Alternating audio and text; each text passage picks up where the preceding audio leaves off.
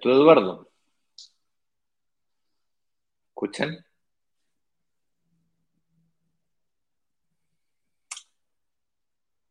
Hola, hola.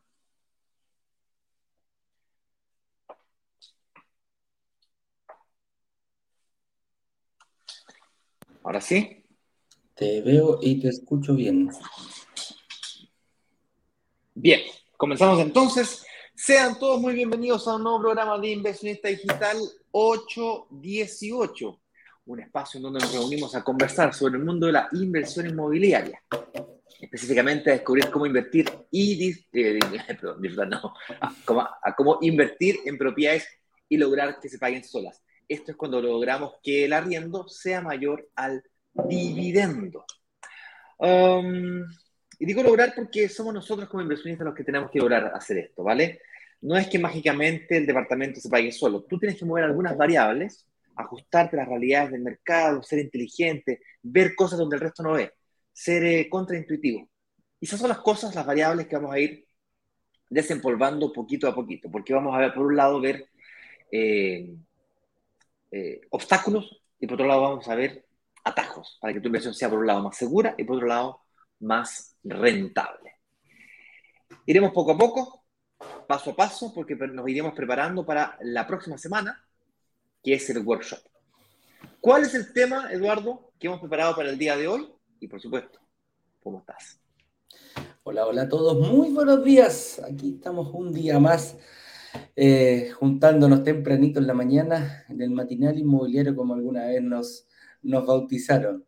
Eh, claro, porque tenemos preparado un tema especial para el día de hoy. Dice, ¿cuál es la mejor forma de que mi inversión siga pagándose sola año a año? Vamos a preocuparnos un poquitito de lo que es la estrategia de cómo ir eh, preocupándonos del arriendo y la administración. Principalmente, eh, en qué momento me tengo que preocupar de ella, si la hago yo gano más, yo consigo al, al, al arrendatario, tengo buen ojo, nunca me ha fallado. Eh, la administración aquí, ¿no? siempre, mira, me han tocado arrendatarios que me pagan todo. Así que con eso, compadrito, yo estoy. Vamos a ir a ver eh, cómo los inversionistas eh, nos tenemos que preocupar de ese, de ese arriendo. Es decir, de la, del arriendo y la administración posterior de nuestra propiedad. Así que eso y otros temitas vamos a ir tocando y desmenuzando durante el programa el día de hoy. Así es, pero antes de comenzar, un par de instrucciones básicas para que puedas sacar el mayor provecho a esta oportunidad.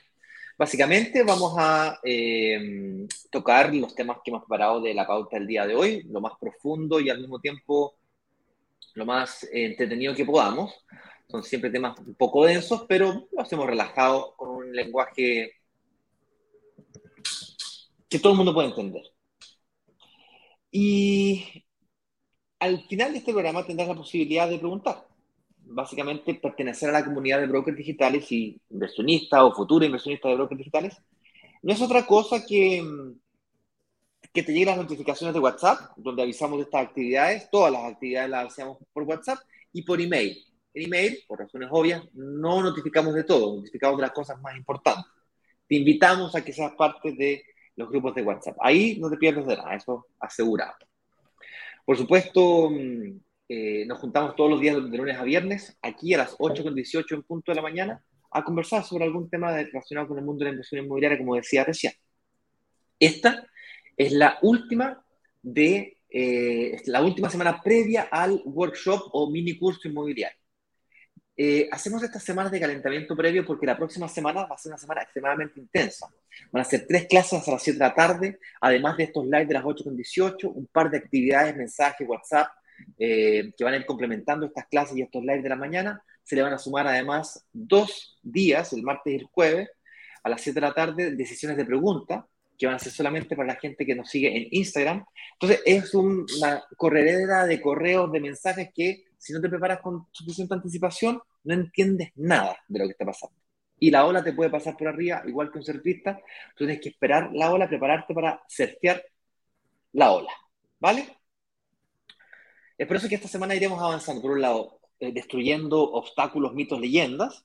Y por otro lado, avanzando con eh, atajos, aceleradores que hagan de tu inversión más rentable. Entonces, como decía recién, por un lado, más seguro más, eh, una, una, inversión más estable, más segura, más tranquila, por otro lado más rentable. ¿okay? Es la combinación de estos dos elementos lo que hacen de, tu de, que, de, que tu inversión en inmuebles, específicamente en departamentos, sea una inversión financieramente responsable. ¿okay? Al final del workshop estarás preparado para tomar una decisión de inversión, independientemente si es que decides aprovecharte de la oportunidad que nosotros preparamos para la comunidad. Entonces la próxima semana te va a servir independientemente si decides invertir con nosotros o si te gusta la oportunidad de inversión que tenemos nosotros. Sobre todo en los tiempos que estamos viviendo, con mucha turbulencia, hay que estar muy preparado. La información es poder y una vez le preguntaron a Kiyosaki en una conferencia, es una historia que conocí hace como tres semanas atrás, Eduardo. A ver, cuéntame. La, historia decía más o menos así, estaban dando una conferencia, se levantan la mano, una preguntita, permisito, una preguntita, ¿Y lo quieres versión Chile-Argentina o así nomás? Entonces estaba el chileno, levanta la mano y dice, eh, señor una preguntita, disculpe. Eh, le dice, ¿usted no considera que usted no hace inversiones demasiado riesgosas? Le dice.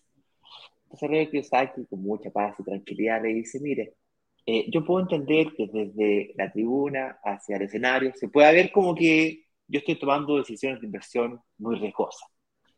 Pero desde adentro, yo que manejo toda la información, yo que entiendo y he analizado cada uno de los proyectos, la verdad es que yo me considero que soy extremadamente poco riesgoso o poco arriesgado. De hecho, soy sumamente mm, eh, cauto, cauto, con todas las inversiones que tomo.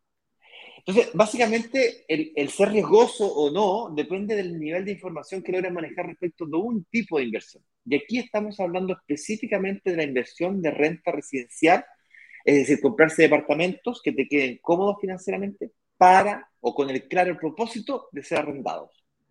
Y eso es un vehículo, es simplemente una herramienta para conquistar otras cosas. En algunas personas, en lo personal, yo no quiero que mis hijos se hagan cargo de mí cuando yo ya no pueda trabajar.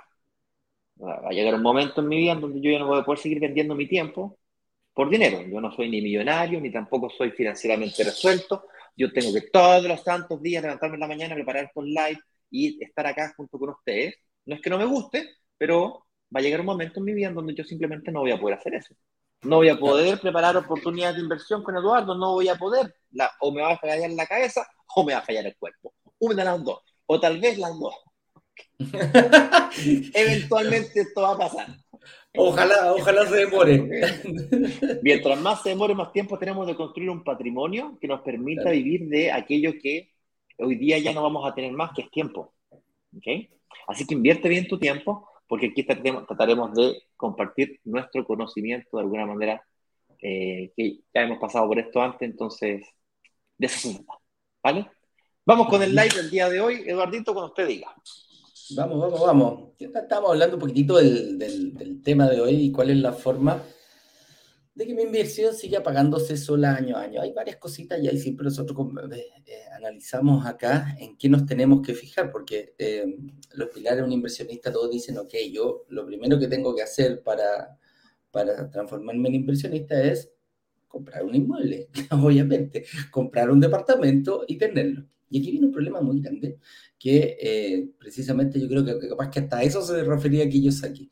Cuando tú manejas más información y te preocupas, cuando te pasan las llaves y no sabes qué hacer con esta, con esta inversión porque lo lograste, me recuerda el caso de un futbolista cuando estábamos en la Copa América. ¿Te acordás cuando Vidal chocó el Ferrari?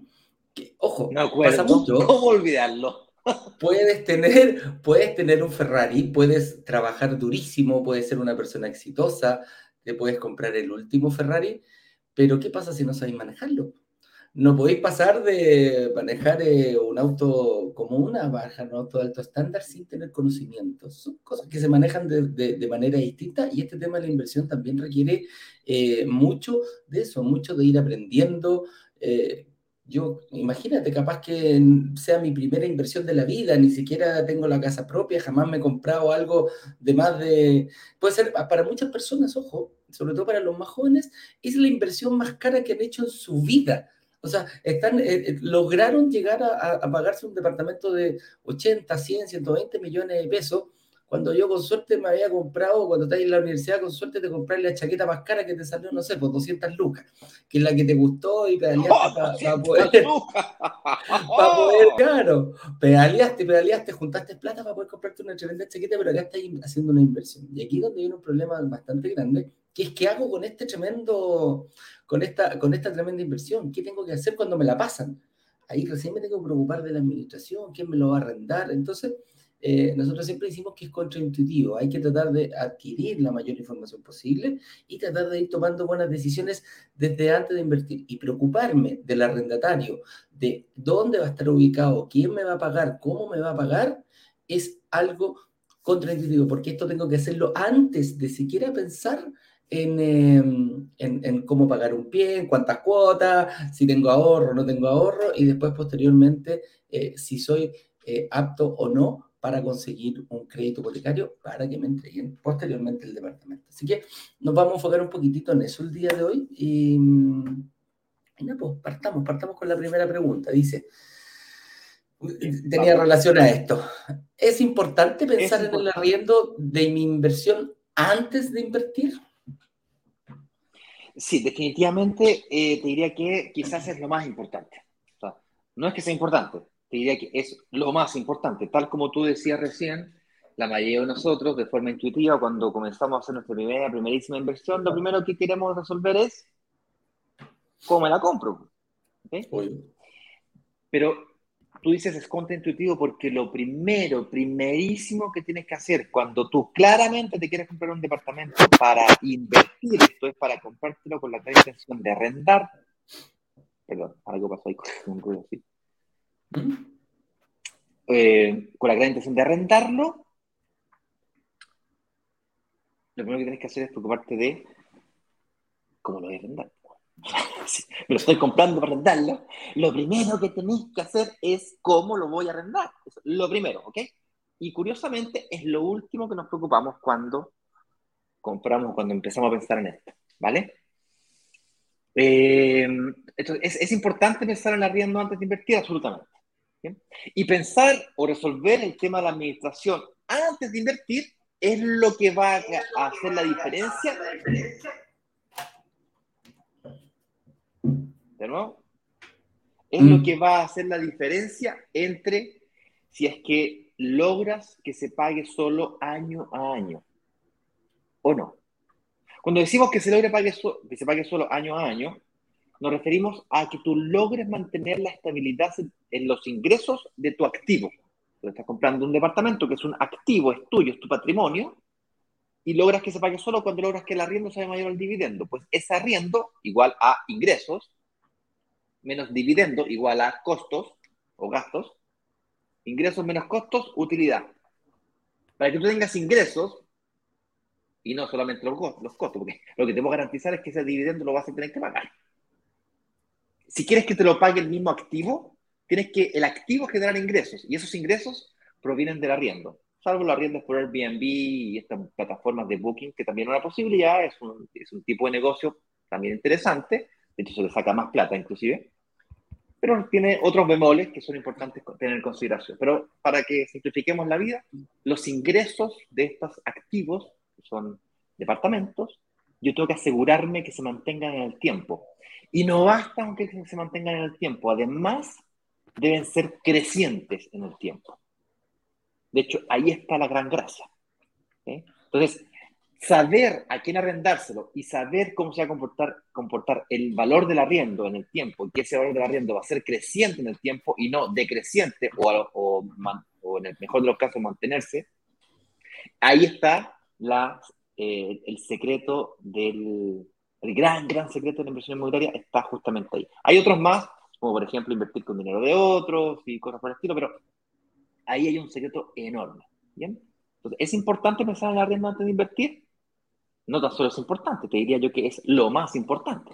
Porque definir o pensar en resolver cómo resolver esto es lo que define los ingresos que tendrá tu activo en el futuro, de los cuales depende el hecho de que logre que se pague solo entendiendo por qué se pague solo, nuevamente, vuelvo y repito, que los arriendos sea mayor a la cuota del crédito hipotecario.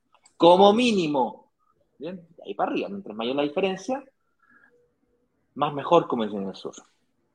Mi hermano, mi hermano es de Santiago, nació en Santiago, igual que yo, santiaguino toda la vida, familiares todos sureños, mi papá son del sur, mi mamá nació en eh, Valdivia, vive en La Unión, eh, mi padre nació en Entre Lagos, eh, se conocieron en Valdivia, viven en el sur, en su casita ahí en la cabañita del lago, y ahí viven, compadre, feliz de la vida.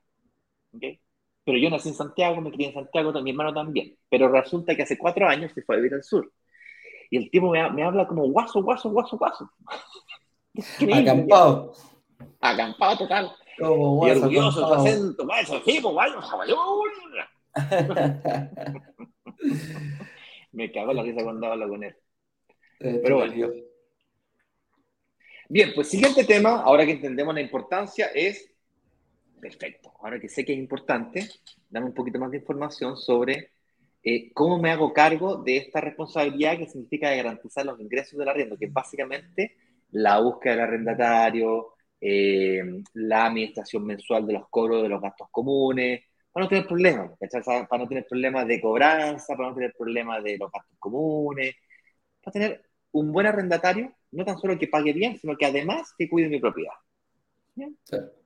Aquí vienen, aquí vienen principalmente los miedos, porque, eh, no sé, esto, es, como, es como periódico, sucede cada, cada, cierto tiempo.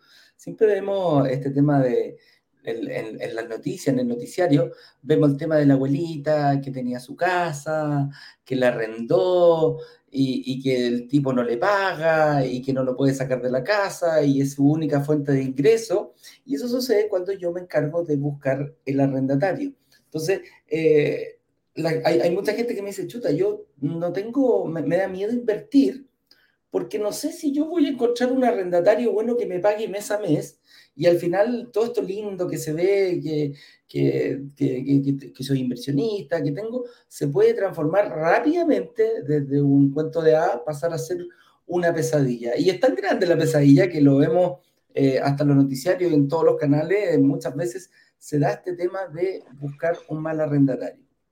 Y aquí un poquitito eh, quiero, uh, quiero detenerme porque hay gente que me dice, eh, lo hago yo, lo administro, se lo paso a una empresa, y, cómo se hace. Entonces, eh, entre, entre personas que lo han hecho, porque hay gente que, que lo ha hecho y le ha ido bien, fíjate, eh, hay gente que decide, yo, yo me encargo y me ha ido bien. Lo he conversado incluso con varios, con varios inversionistas. Sí, la otra vez me acordaba un, chico, un, caballero ya, me dice, ¿sabes qué? Mi señora se hizo cargo de esta cuestión, llevo cinco, tengo cuatro apartamentos y nosotros toda la vida lo hemos arrendado. Yo le dije, ¿y cómo te ha ido?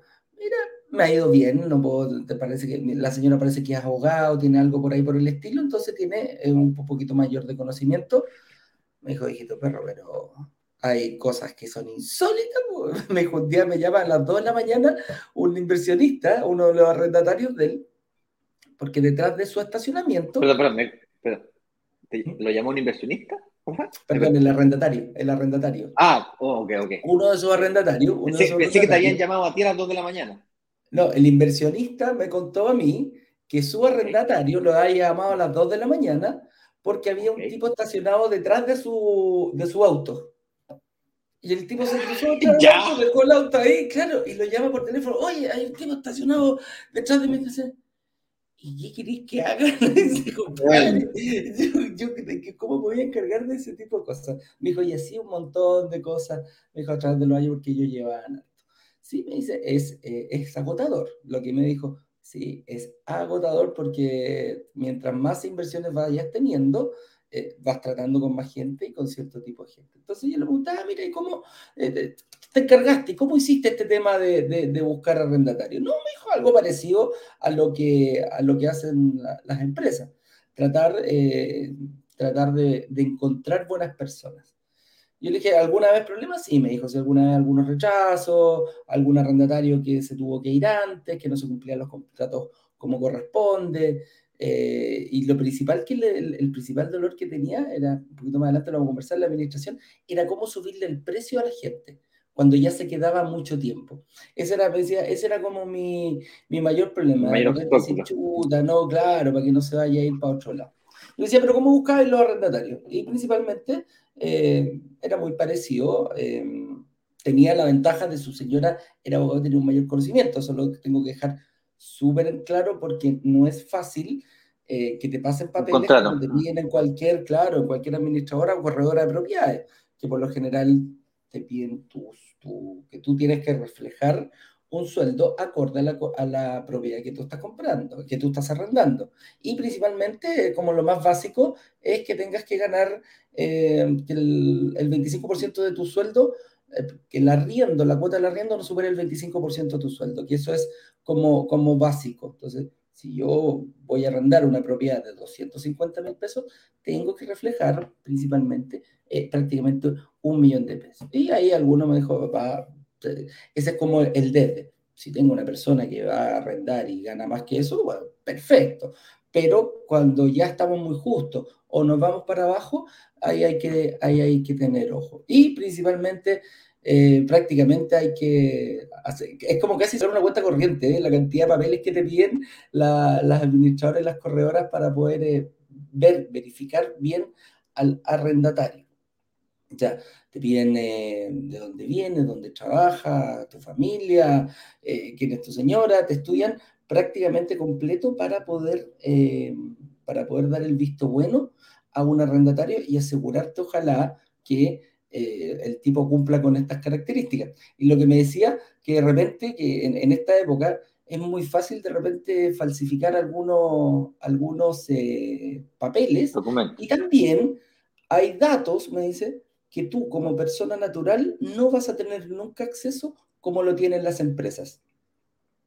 Y se refería principalmente al que nosotros lo, corroboramos con esta empresa de administración, cuando nos decía que ellos tienen acceso, incluso si el tipo ha tenido situación penal anteriormente o está metido en algún, en algún proyecto, si tiene, no sé, pues, demandas y cosas por el estilo, las empresas administradoras también tienen, porque de repente te puede llegar como arrendatario un lobo disfrazado de oveja. Entonces, quizás puede tener mucha plata, quizás puede aparentar mucho dinero y eh, hay que tener ojo ahí también. Entonces, buscar un arrendatario es tan difícil tomar una, una, decisión. Eh, no con todas las características, no, con toda la información que uno requiere, que como persona natural, a lo que voy yo, es muy difícil y se corre un riesgo mucho mayor que dejarlo en manos de empresas expertas en este, en este sentido.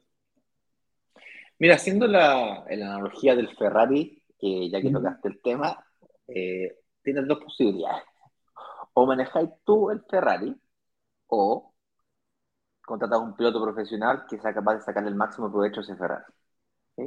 Entonces, lo primero es entender de que el máximo provecho al Ferrari difícilmente se lo va a sacar tú, se lo va a sacar el piloto profesional. Hay una, una chorrera de, de series en Netflix que puedes ver Top Gear no sé cuánto y que ponen a gente de común y corriente a, correr con pilotos profesionales y las diferencias son unas cosas, pero ya eh, humillantes la diferencia.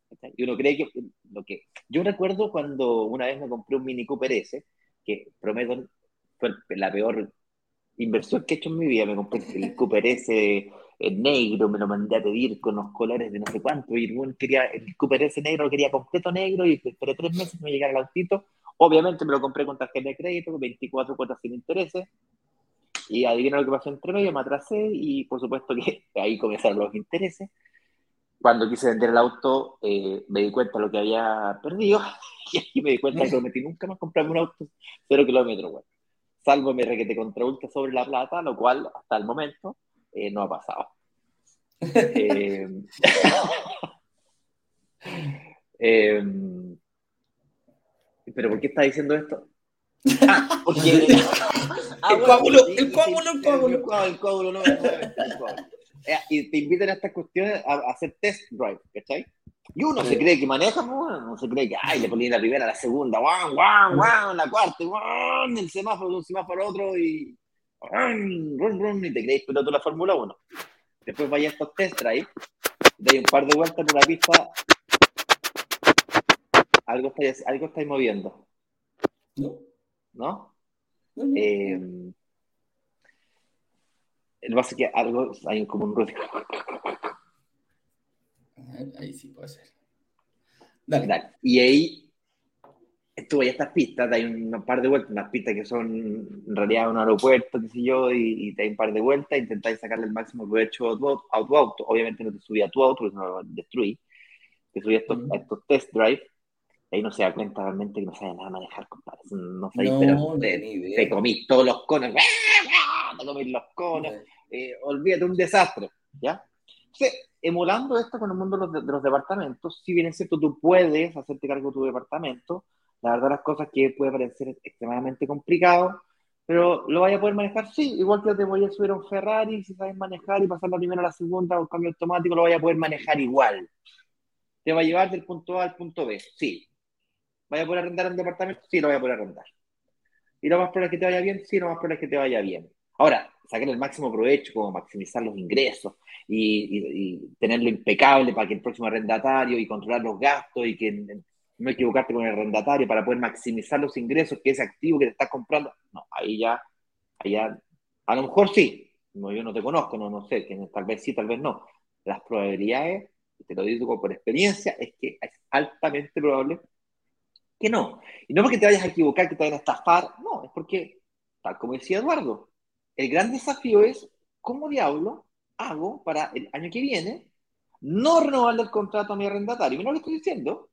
¿Cómo lo hago para no renovarle el contrato a mi arrendatario y renovarle contrato sí solo si está dispuesto a pagar el nuevo precio de mercado de ese departamento? El cual depende de barrio, área en el que, esté, eh, en el que hayas invertido, que tiene que tener una demanda creciente de arriendo. Eso está fuertemente vinculado con la plusvalía del sector, bla, bla, bla, bla, que no es tema del día de hoy. Pero básicamente el arriendo eran 300 lucas el año pasado, 330 este año, compadre, o 350. ¿Bien? ¿Me pasó? que yo estaba arrendando un departamento de 320 lucas y en cuatro años pasó a 550 lucas. Porque justo en ese sector, viejo, ¡wow! ¿Okay? que hay un triángulo ahí en, en, en Metro Manquehue, que donde está el Colegio SEC, los militares, ahí Noruega, Gotemburgo, donde vive el director, que se... Y pasamos de 330 lucas a 440 lucas, perdón, a 540 lucas. Sí, es una cosa monstruosa. Pero aquí en detalle. No fue de. Fue rápido, pero yo me, comí por lo menos dos o tres años en donde el, el, el arrendo ya había subido y la propietaria no quería negociar conmigo. Y de hecho, cada vez que negociaba conmigo, negociaba suavecito, suavecito, suavecito, porque claro, yo era buena arrendataria, le pagaba puntualmente, y una lata, viejo, pasar por el proceso de búsqueda de un arrendatario para alguien que no se dedica al tema, que no te puede llegar a imaginar. Porque no solamente revisar los papelitos que sea capaz de pagar tres, cuatro veces el sueldo, como dice Eduardo. es mucho más complicado que eso. Y puede que, puede que no te equivoques, que tengáis suerte. De hecho, la probabilidad es de que tengas suerte. Hay alta probabilidad de que tengas mucha suerte de, que, te vaya, de que te vaya bien, porque la mayoría de los arrendatarios son buenos arrendatarios. Hay una minoría que no. la pregunta es cómo pillarlos. Y ahí es donde entra el profesionalismo, ahí es donde entra el piloto profesional a no solo a analizar los antecedentes, sino que además profundizar un poquito, como lo decía Rodolfo recién, buscar los documentos penales, ¿cachai? No vaya a hacer cosas que el tipo le da la raja en la vida, gana súper bien, pero porque te va bien porque es narcotraficante, pues entonces no quieres meter un narcotraficante a tu departamento. Estoy ah. exagerando acá, estoy llevando al extremo, pero haciendo una cosa burlesca para que se entienda el, punto que quiero plantear. Ah, y yo no sé tú, Eduardo, pero yo ya pasé por el proceso de ah, eh, intentar ahorrarme platita, que es el, el punto siguiente, en donde ¿Me ahorro plata o no me ahorro plata realmente arrendándolo yo o contratando una empresa profesional? Y mi punto de vista, te voy a dejar a ti plantear el tuyo, Eduardo, es el siguiente. Yo ya hice esto de arrendarlo yo, y el contrato, no te voy a mentir, lo descargué a internet. Hice clic, clic, clic, busqué contratos, lo descargué, encontré con ayuda del conserje un arrendatario, compadre, le pregunté dónde trabajaba, me pedí el, contacto a algunos ex empleadores, llamé a los ex empleadores, le pedí a mi ejecutivo del banco que por favor me, verificara el RUT, me ayudó, me, me verificó el RUT, Listo, para firmar contratito, descargué un contrato de internet, notaría, listo para adentro. Uh. Y como es altamente probable que te pase a ti también, si haces eso, es altamente probable que te vaya bien también, porque la mayoría de los arrendatarios de Chile son buenos arrendatarios. Pero de ahí a subirle el arriendo y a maximizar el ingreso en mi propiedad, ni hablar. Entonces yo ya no quiero saber más de eso, inclusive tuve una propiedad al que le sacaba hartas lucas por internet, por, eh, por Airbnb, también la vendí, porque a pesar de que se me pagaba sola, me di cuenta de que yo no le sacaba más plata, o sea, estaba en el máximo que podía sacarle plata, ya no, ya no lograba aumentar más el arriendo. Ya había llegado como al tope. A tope, claro. Y a pesar de que se pagaba solo, a pesar de que estaba en el mejor lugar de Santiago, Las Condes, con una poquinda, y me tomaban, qué wow, top de tops. Lo vendí. Cuando lo vendí, todos los familiares, amigos, te volviste loco, pero como se ocurre, las propiedades no se venden. Y después me compré, bueno, mi mujer en realidad, no yo. Se compró departamento en el mismo, en el mismo periodo que yo, este departamento chiquitito, se compró en otro sector, un barrio emergente que le llaman. Dijo, yo gané con un departamento de 5.000 UF, gané 200 UF. Ella, con un departamento de 1.600 UF, ganó 500 UF. Entonces, hay, una, hay, una, diferencia, compadre, que no, no que, eh, es, es, brutal, ¿ok? Hoy en día ya no hay más departamentos de 1600, es muy difícil encontrar departamentos de 1600. Hablamos de departamentos de unas 2000 UF hacia arriba porque el mercado ha ido madurando en diferentes sectores.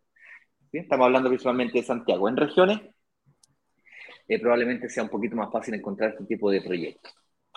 Óyeme, eh, es por esa razón por la cual yo no administro más mis propiedades.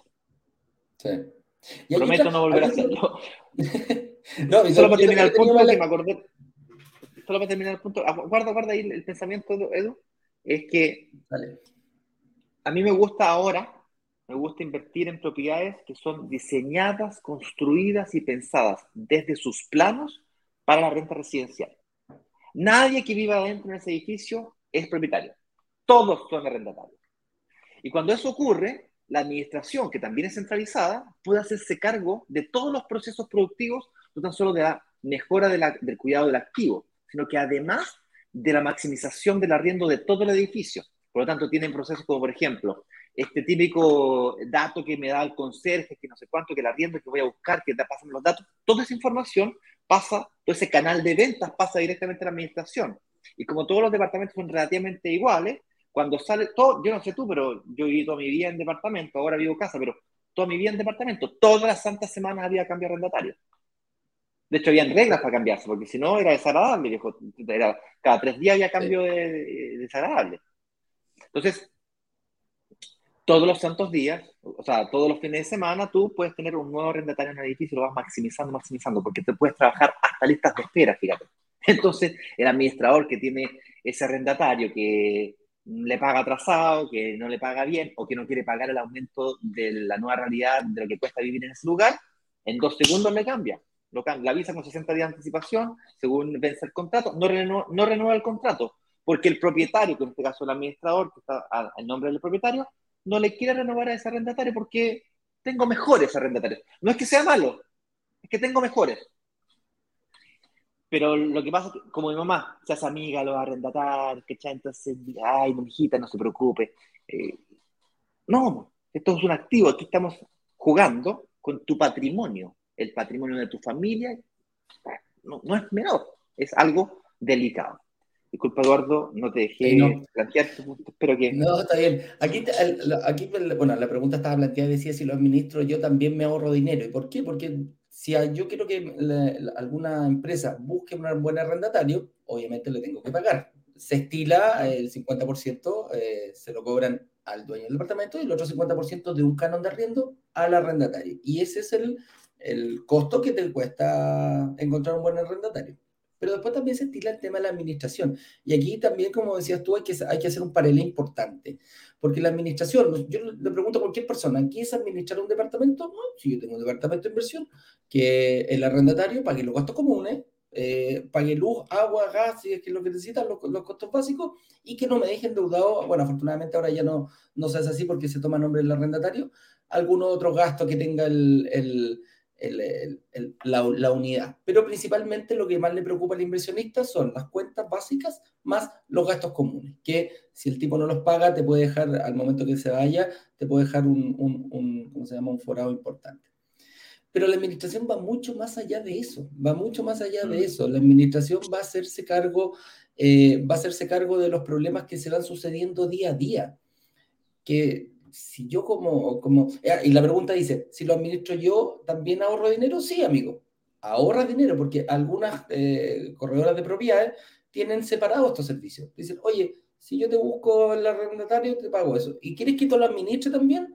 te puedo cobrar otra comisión. Y tú puedes decir, ay, ¿sabes qué? Me lo voy a administrar solamente y yo llevo los arrendatarios porque se va a ir mi hermana, mi primo o algún conocido. Sí, también te dan esa opción, fíjate. Pero, ¿en qué nos tenemos que fijar? Tú estás dispuesto a que, no sé, pues, se rompió la cañería un día domingo, se le rompió la llavecita flexible un día domingo a las 3 compadre. Ah, y tenéis que partir a buscar, a comprar el flexible y tratar, porque es tu arrendatario, es tu, es tu, cliente en el fondo. Entonces, tenéis que partir para allá. ¿Estás dispuesto, no sé, que estás fuera de, viaje, quizás estás de vacaciones y ocurre algún, eh, algún imprevisto un poco importante, no sé, se rompió una cañería del vecino y, a quién van a recurrir es a ti. Todo ese tipo de, de cosas por lo general, si yo pago por una, por una administración de mi departamento, se tiene que hacer cargo el administrador. Y también quiero seguir un poco más allá sobre lo que, sobre lo que conversábamos. El miedo que uno tiene a reajustar el valor del arriendo, ese miedo una empresa de administración, amigo mío, no lo tiene. Y es más, dentro de la, empresa de administración con la que nosotros trabajando, trabajamos, eh, por lo general cuando uno arrienda, de esa manera dice, no, oye, le agregamos la variación del IPC anual. ¿ah? Entonces, tú arrendáis de enero a enero y estás durante todo el año esperando a ver a cuánto subió el IPC y se lo agrego en un próximo periodo, 12 meses después. Estas empresas de administración ni siquiera esperan un año para, para, para, que tú vayas, eh, para que tú vayas recuperando el IPC, para que no se devalúe el arriendo, porque si lo haces de esa forma, lo que puedes conseguir en enero del 2021 y en enero del 2022 con la misma plata, lo que puedes comprar con una inflación, dependiendo del número que sea, tu plata se devaluó durante todo ese periodo. Estas empresas lo dejan por contrato y se preocupan de ir reajustando tu, eh, tu canon de arriendo trimestralmente, amigo mío.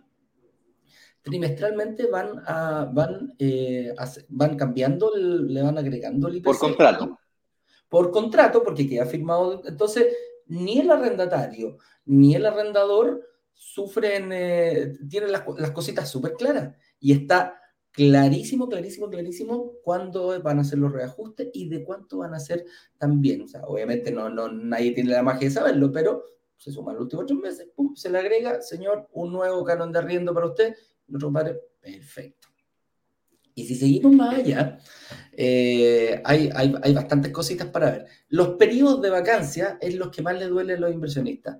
El periodo de vacancia entre que sale un arrendatario y entra otro arrendatario. Buen eh, punto, buen punto. Para nosotros, para yo como inversionista, digo, chuta, ¿sabéis qué? Ya voy a tener, me doy un mes, por lo menos. Un mes, un mes y medio, dos meses, es un buen periodo para yo encontrar un, un, un arrendatario. Es tanto así que estas eh, tú lo mencionaste hace poquito, Ignacio, también, estas empresas tienen listas de espera.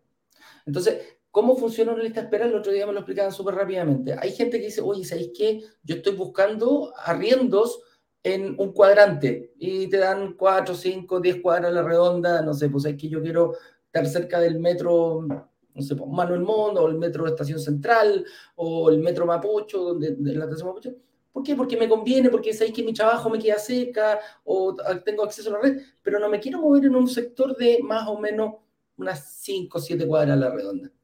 Y lo manejan. Entonces, tienen tantas propiedades estas esta personas que el periodo de vacancia se acorta muchísimo. Y el promedio que tienen ellos pasan a ser máximo 15 días. Y hay otro detalle más, amigo mío. Yo te doy un, un, un, un eh, periodo de vacancia de, 15 días, un mes.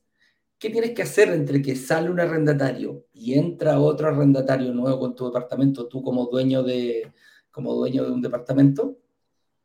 Ah, te lo puedo decir con bastante claridad porque es una lata. Tenéis que pintarlo, cambiarle el water, la cadenita, cambiar la llave no sé cuánto, la chapa de no sé dónde, que el foquito no sé qué, que es un desastre. Tenéis que buscar electricista, gaffiter, pintor.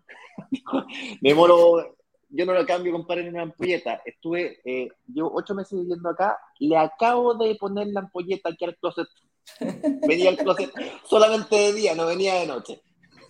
No, a mí me encanta, mira, a mí me encanta machear, pero no sé por qué a, los hombres y las mujeres siempre nos dicen, no, oye, voy a, hay que, hay que cambiar el, enchufe. No, no, no, yo lo hago. Y las mujeres dicen, no, no, no, no, no, no, no, no te preocupes. Yo me encargo de buscar un especialista, porque ese enchufe que tú te pones cambiarlo, compadre, va a pasar, va a pasar tiempo, y va a pasar tiempo, y va a pasar tiempo. Entonces, lo que voy yo acá esta empresa también tienen este tipo de... No, y hay otra cosa súper chora, no sé si lo he visto en, las redes sociales. Busco pintor, porque lo primero que se pone ahora, tú ponías en tu, en tu perfil, en tu blog, alguien tiene el dato de un maestro pintor bueno, bonito y barato con la 3B, uh, que tenga la 3B, compadre. Y ahí empezáis, ah, yo tengo un dato, mira, fíjate que el pintor tanto y no sabes ni cómo trabaja, ni qué material le ocupa, ni cuánto tiempo se va a demorar. Entonces, pensar en que la administración es solo el pago de las cuentas básicas más el, más el, pago del, del, gasto común, es un error que nos puede, nos puede costar mucho dinero, porque aquí sí que te puede costar mucho dinero. El hecho de que tú tengas, de que tú tengas previsto la vacancia, cuánto te va a durar máximo, opa, cambia mucho la, te puede mover mucho la aguja como inversionista. Y el hecho de que eh, no tengas el miedo a subirle el canon de arriendo eh, a esta persona, e irlo reajustando cada tres meses. Y hay otra, y sabes que hay otro canon de arriendo, porque estas empresas van viendo cómo se va moviendo el mercado. Tú comentaste que de un, de un rato para otro, ese sector, ¡pum!, se pegó un alza importante. Mm. De, de, de, arriendo. Tú lo estás arrendando, no sé, por un año lo estás arrendando en 300 y resulta que te diste cuenta que al año siguiente el vecino lo está arrendando en 400. Claro, eso, pasó. Claro, está ahí 100 luquitas abajo, pues 100 luquitas abajo, compadre, multiplícalo por 12. Por dos un palito, un palito, dos, tres años, te va, te va, no es, no es menor. Y ahí es, es, verdad que, mm, como decía tu mamá, pues dije, no, no, no, no, déjame a la señorita que pague, yo le cobro lo que sea, porque es tan buena arrendataria, llevo 8 años, 7 años y ella no se mueve. Claro que no se mueve de ahí porque le sale barato, pues. no Obvio, que sea cambiar, no, no, Claro. Entonces, el tema de la administración y, hay que tener mucho ojo porque tiene muchos detallitos que hay que fijarse que uno, eh, si no te preocupas antes de esto, eh, te puede pegar fuerte en el resultado de la, de la inversión final cuando tú llegues a tu numerito ahí en tu Excel. Así es. Vamos a preguntas ahora, señor director, porque mm, eh, yo creo que ya está planteado el punto de vista, eh, se puede analizar de miles de ángulos distintos, por supuesto. Al final de este programa vamos a decir cómo es posible tener una reunión de análisis para que tú veas si es que tú también puedes invertir, porque cuando uno empieza a pensar siquiera en inversión inmobiliaria, la situación de Eduardo es distinta a la mía, la mía es distinta a la tuya, la de Juanito es distinta a la de Pedrito. Entonces, para poder ver cuál es la situación donde tú estás, eh, y por, poder construir una estrategia de inversión inmobiliaria, esa posibilidad la, vamos, la damos, existe, para que te evaluemos sin miedo que te vayan a vender ninguna cosa. ¿ya? Ese es el gran problema, que tú no se meta a todas estas cuestiones, te, te, empezás a meter una vez a, o te empieza a interesar el mundo de la inversión inmobiliaria y te empiezan a bombardear de todos lados. No que nosotros no bombardeemos, pero el, el tema está en que cada vez que te, alguien te llama, o tú pones tus datos, te llaman por teléfono. Y por Dios que es desagradable. A mí no me gusta que me llame nadie, y mucho menos esos call centers. Entonces, por política en brokers digitales no llamamos a nadie, salvo invierta. Si invierte, te vamos a ayudar en la documentación, obviamente.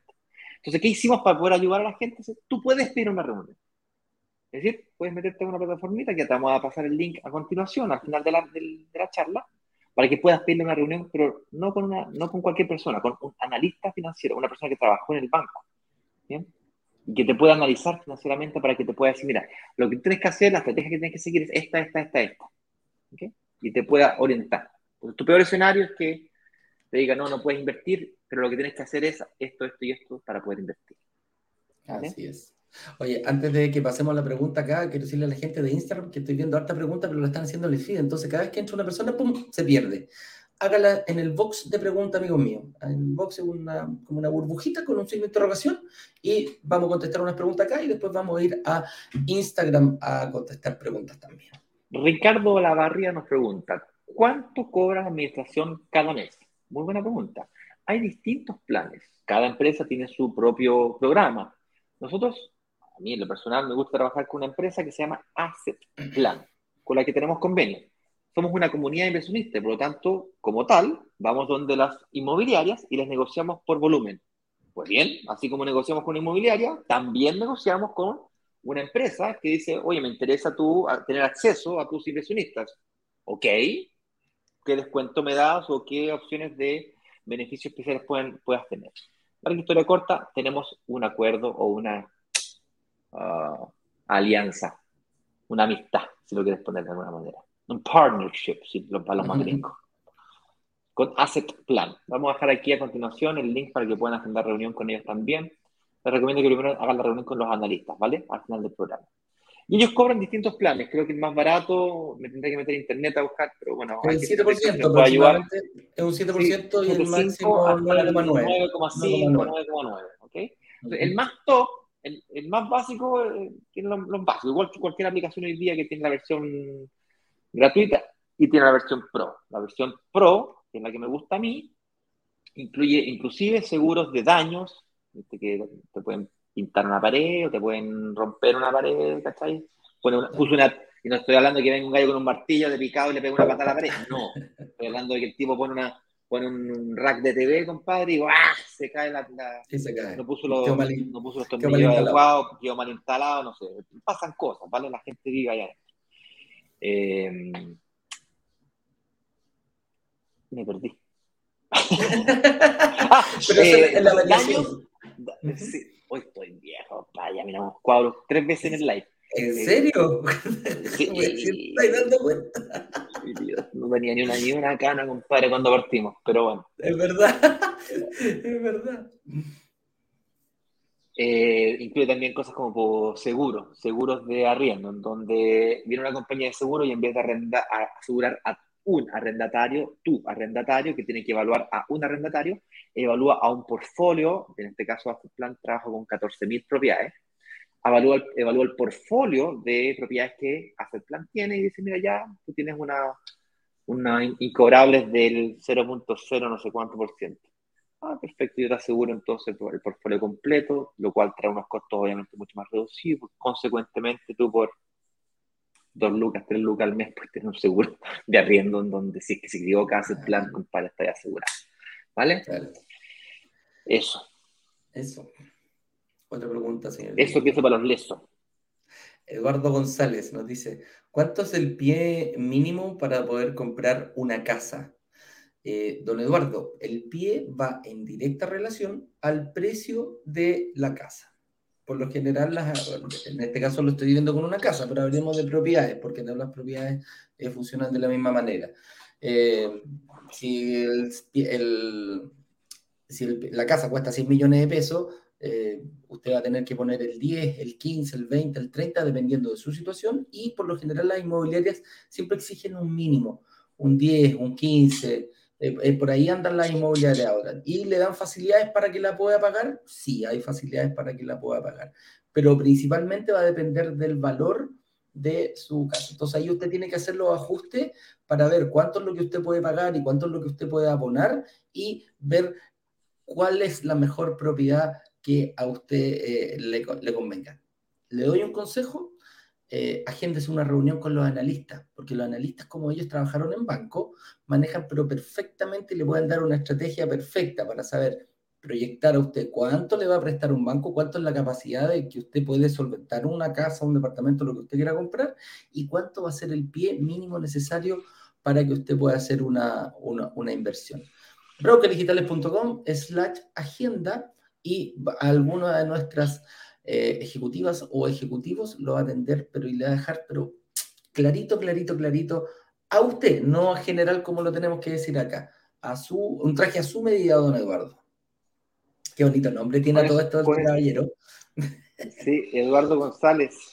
Eh, mira, tratando de responder tu pregunta, si tú tienes una capacidad de ahorro mensual o pago mensual, que no es exactamente lo mismo, pero son muy parecidos ambos dos conceptos, vamos a profundizar sobre ello durante el workshop, entre 250 y 350 mil pesos, 200, 300, de ahí hacia arriba, Eduardo, tienes altísimas posibilidades de poder invertir y comprar el pie de una propiedad. Nosotros acá no, no tenemos casas, los conceptos son exactamente los mismos para una casa que para un departamento, pero nosotros nos enfocamos en departamentos. No voy a explicar, no voy a explicar ahora por qué, pero básicamente eh, nos enfocamos a departamentos, no a casas. Lisset PC. Buenos días.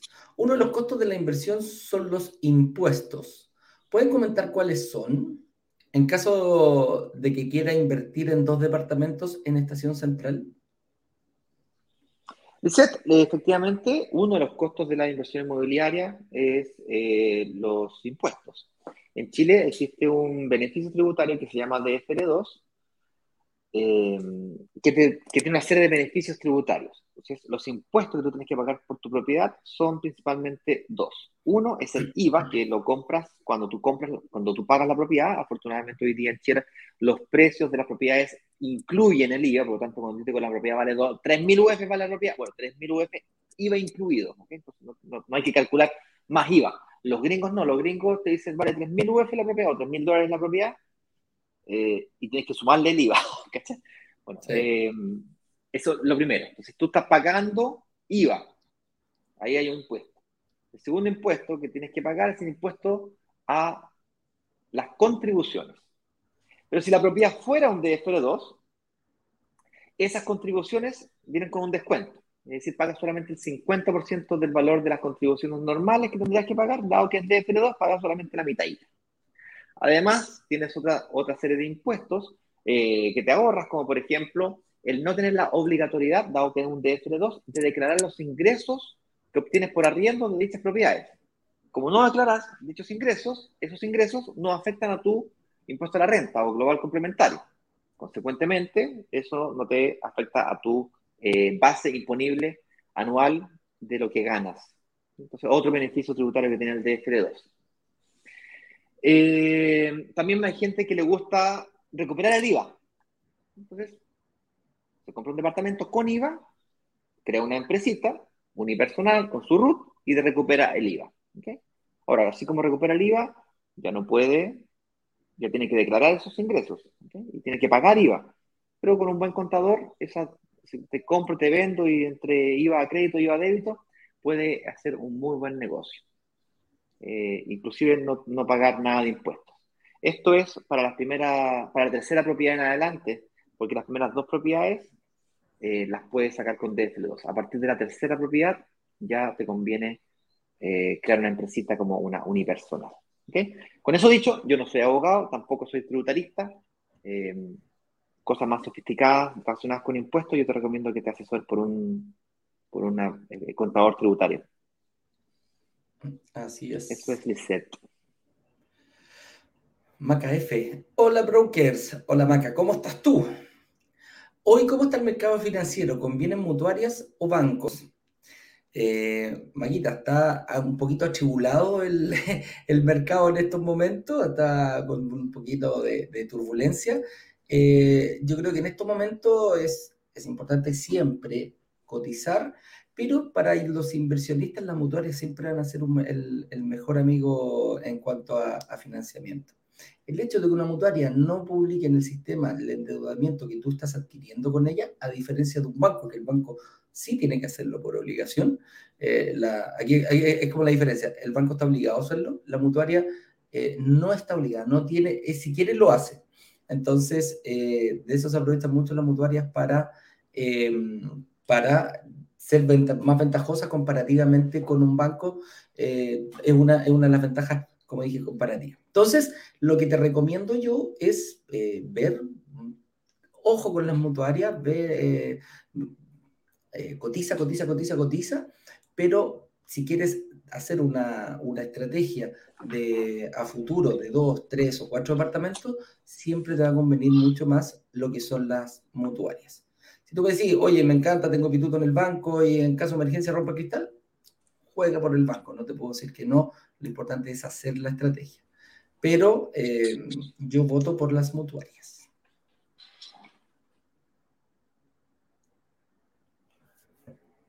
Señor director, ¿algo más? Neil Rebeco nos pregunta, ¿dónde encontrar, ¿dónde encontrar o sabes de buenas compañías que administren tus departamentos? Bueno, mi, mi departamento, los de mi familia, que en este caso mi mujer es la única que tiene departamento, el resto son departamentos que tiene brokers digitales. Eh, se llama Asset Plan. Y Neil nos pregunta si son confiables. Pues sí, yo confío en en Asset Plan para que Hasta acá he tenido excelentes resultados. De hecho, lo hicimos todo a distancia. Firmamos un poder para que ellos puedan inclusive entregar las llaves. Ellos se demoraron como 14 días en encontrar al arrendatario, más 5 días de verificación de documentos. En 20 días desde que me entregaron las llaves tenía una persona viviendo en el departamento y eso que se los entregué atrasado a última hora sin planificación ninguna. Cuando nosotros le entregamos la administración de un edificio completo, tienen un año de anticipación para prepararse para la, para la administración del edificio, para la búsqueda de los arrendatarios, se trabaja con listas de espera. Para quien no sabe, los departamentos nos entregan los 200 departamentos de un guaracazo.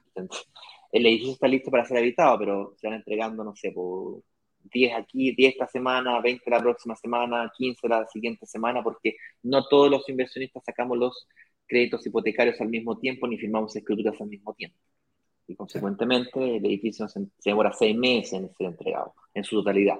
Tiempo más que razonable para ir poco a poco buscando esos arriendos. Entonces van trabajando listas de espera. En la medida que eh, se va liberando un departamento, ¡pum! entra una persona de la... Pero tiene que ser un edificio que esté construido para ello. Entonces, las tipologías de los departamentos son muy similares unas con otras. Entonces, el arrendatario le da un poco lo mismo estar en el piso 7 que en el piso 8. Así es.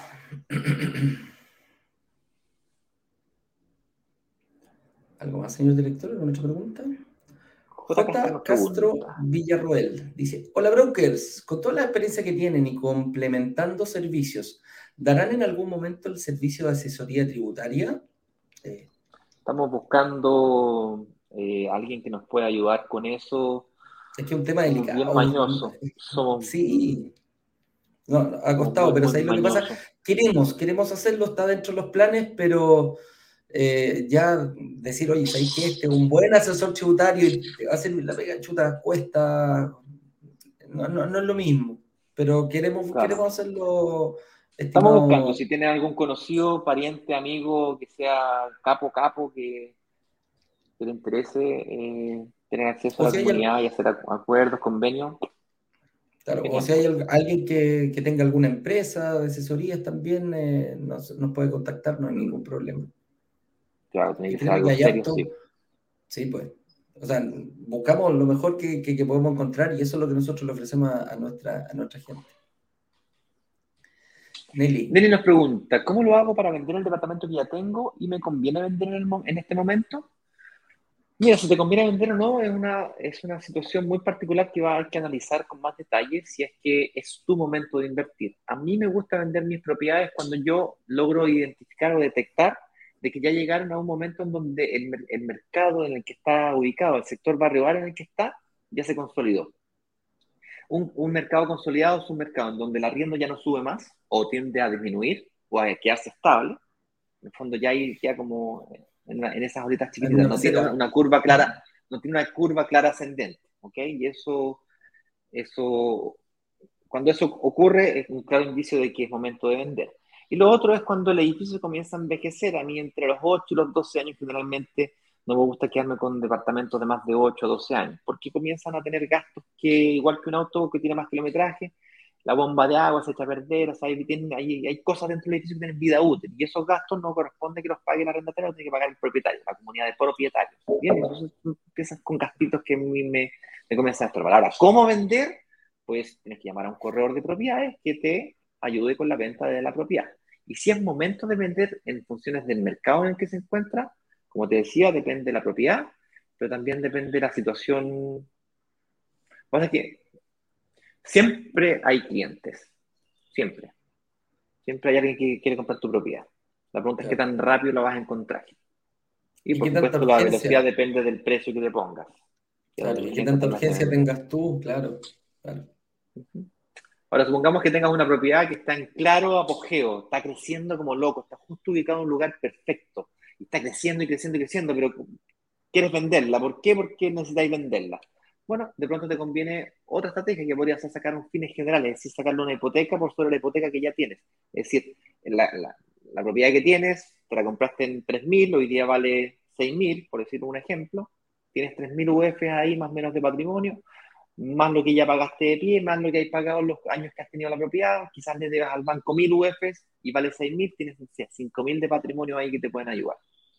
Sobre esos 5.000, una parte de esos 5.000 podrías sacar como sin necesidad de venderlo, como un fines generales. Es otra estrategia que podrías hacer. ¿Qué te conviene más, Nelly? Haz una reunión de análisis con un analista para que vean tu situación particular, le puedas compartir más detalles de tu pregunta, porque claramente el chat es muy buena onda, te permite tener luces de lo que está pasando, pero es mejor una reunión individual, ¿no? Diana Torres nos dice, soy extranjera con visa temporaria y en trámite de visa definitiva. Para gestionar crédito hipotecario con mutuarias, ¿es requisito tener la visa definitiva?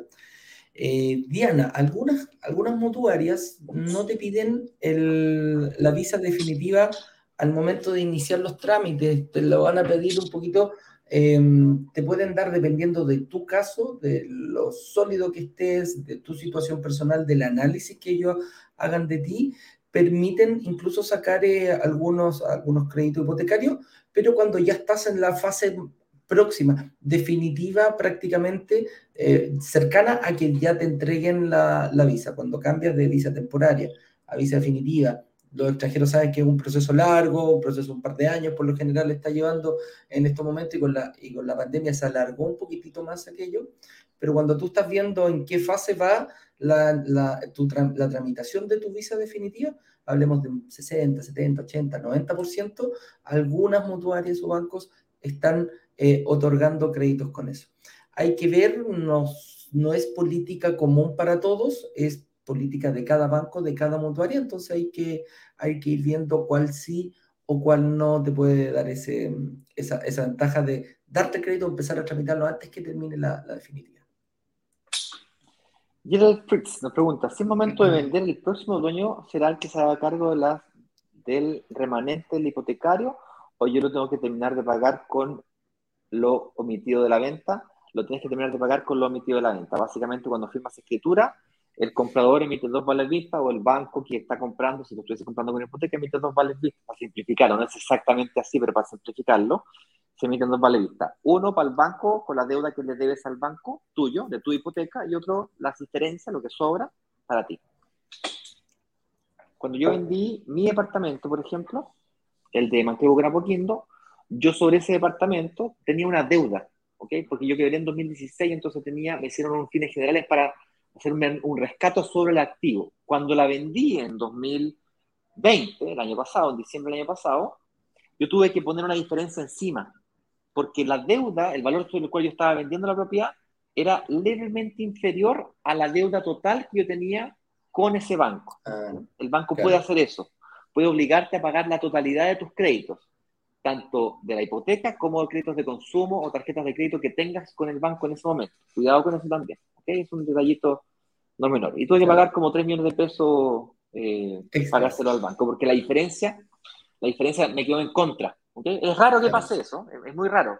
Pero como yo había quebrado en 2016, tenía una deuda que me estaba, que me afectó. Te está pagando fuerte. Sí. Preguntas de Instagram. Vamos entonces por acá. ¿Quién nos dice? J. Cárdenas nos dice, si soy codeudor, ¿qué posibilidad existe de tener otro crédito de manera personal? Saludos. Tú ya eres un codeudor, claro, tú ya eres un codeudor, hay que, mira, y hay que, hay que ver cómo estás tú, pero recuerda que al ser codeudor de, de codeudor es la persona que apoya a otra persona, son todos los dueños del, dice yo me comprometo a pagar en caso de que este tipo no pague también y lo voy a ayudar incluso con mi capacidad de, de endeudamiento. El problema, amigo mío, es que el endeudamiento pasa para los dos en algunos casos, en algunos casos y ahí hay que tener ojo. Me explico, la propiedad vale 3.000 UF, vas a quedar tú con una deuda indirecta de 3.000 UF y la otra persona va a quedar con una deuda directa de 3.000 UF. ¿Qué van a hacer las otras instituciones? Van a asumir que tú ya tienes esa deuda. Entonces van a decir, ah, ah, ah, ojo, mi compadre no tiene créditos hipotecarios él porque no tiene propiedades, pero sí es codeudor de otro. Entonces eso te va a pegar en tu, ¿cómo se llama? En tu estado de situación y en tu capacidad crediticia.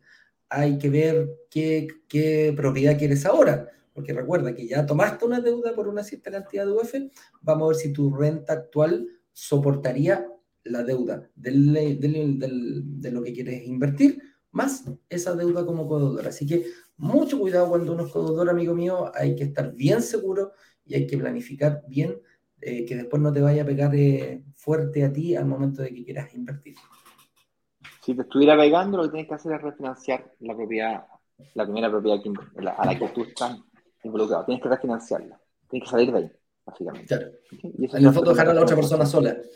Claro, pero que dejar a la otra al tratar de financiar o hasta vender la propiedad, amigo mío. No es una mala estrategia cuando nosotros hablamos de estrategias rápidas, rápidas, que compra dos, tres años, vende, pum, se dividen y se compran cada uno para que no queden amarrados en, en un solo crédito. No tengo más preguntas acá, señor director. En el... Bien, pues fantásticamente. Entonces, muchísimas gracias por acompañarnos en este episodio. Vamos a seguir participando toda esta semana en estos lives de las 8.18. Vamos a compartir artículos de prensa, vamos a compartir nuggets y nuggetones que son distribuidos todos los días en nuestras redes sociales, todas ellas, historias y varias cosas más entretenidas para que te vayas preparando paso a paso, sin prisa, pero sin pausa, para el lanzamiento, que para el, para el workshop con lanzamiento que haremos la próxima semana. ¿Ok? Si tienes dudas y quieres analizarte financieramente, brokerdigitales.com slash agenda, tal como se ve en pantallas. Probablemente el señor director lo compartió en el chat y la gente que está en Instagram lo puede ir a buscar en el feed de, eh, perdón, en el feed no, en el perfil de la cuenta. Hay un link, ese link te lleva hacia la posibilidad de agendar una cita con nosotros. Y si no eres parte de la comunidad, también en el mismo lugar encontrarás los accesos a la misma. ¿Ok? Fuerte abrazo. Nos vemos mañana, 8 y 18. Tchau, tchau.